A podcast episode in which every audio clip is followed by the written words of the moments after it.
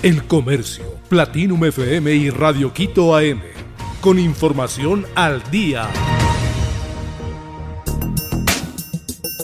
Estos son los efectos colaterales que acarrearía el fenómeno del niño en Ecuador. La eventual presencia del fenómeno del niño en Ecuador acarrearía una serie de efectos colaterales en varias industrias del país, reveló un estudio del SPOL. Ya se está gestando el niño, hay que tomar precauciones, dijo María del Pilar Cornejo, investigadora de SPOL.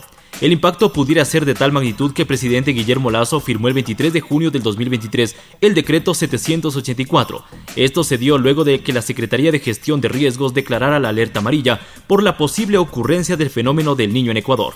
El decreto resuelve como prioridad nacional ejecución de acciones de prevención, preparación, respuesta y recuperación para afrontar al fenómeno del niño en los territorios donde ésta tenga incidencia.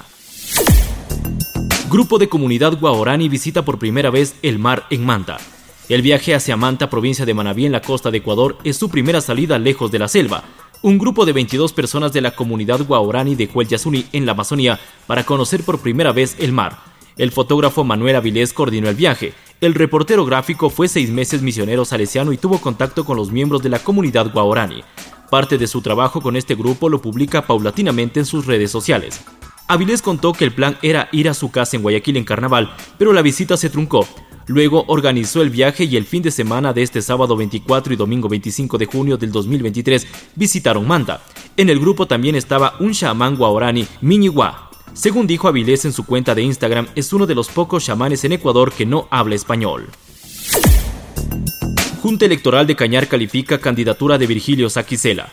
La Junta Electoral de Cañar calificó el 24 de junio las candidaturas de tres asambleístas de esta provincia, entre los que se encuentra Virgilio Saquicela, expresidente de la disuelta Asamblea. Los otros asambleístas cuya candidatura fue calificada por el Partido Socialista Ecuatoriano son Verónica Harris y Rolando Chucho. Saquicela celebró que su candidatura haya sido calificada a pesar de los intentos de distintos sectores políticos para que no participe en las elecciones anticipadas del 20 de agosto del 2023. Juntos, si así el pueblo de Cañar lo decide, seguiremos construyendo leyes para defender a los ecuatorianos, expresó en su cuenta de Twitter. Así está el caso Byron Castillo a dos meses de las eliminatorias. Francisco Egas dio casi como un hecho que la selección de Ecuador arrancará las eliminatorias sudamericanas con tres puntos menos en la tabla de posiciones. Esto en el contexto del caso de la nacionalidad del jugador Byron Castillo. La sanción en contra de la FEP y la selección de Ecuador por parte del TAS se desprende de la denuncia que inició Chile y luego apoyó Perú sobre las dudas existentes en los documentos que certifican la nacionalidad ecuatoriana del futbolista Byron Castillo. Por lo confusa y poco clara que fue la resolución del TAS, creemos que es conveniente no convocar a Byron Castillo. Lo más probable es que vamos a iniciar la eliminatoria con tres puntos menos, aseguró Francisco Egas el viernes 23 de junio en entrevista con FB Radio. Con esto la selección de Ecuador tiene sí o sí la necesidad de sumar al menos tres puntos en las dos primeras fechas de las eliminatorias, mismas que arrancarán en septiembre. WhatsApp Pink, la versión rosa de la aplicación que se roba datos del celular. Si te llegó la invitación para descargar la nueva versión rosa de WhatsApp, ten cuidado. Se trata de una nueva estafa digital que dejará de los ciberdelincuentes se apropien de tu celular. Aquí te contamos cómo funciona.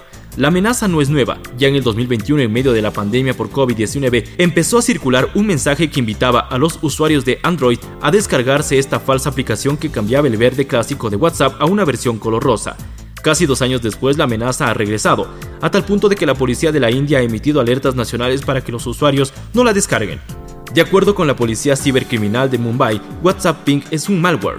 A través de esta, los hackers pueden acceder a los contactos del usuario, revisar las imágenes guardadas en el dispositivo, robar información bancaria y enviar mensajes a otros usuarios. El Comercio, Platinum FM y Radio Quito AM. Con información al día.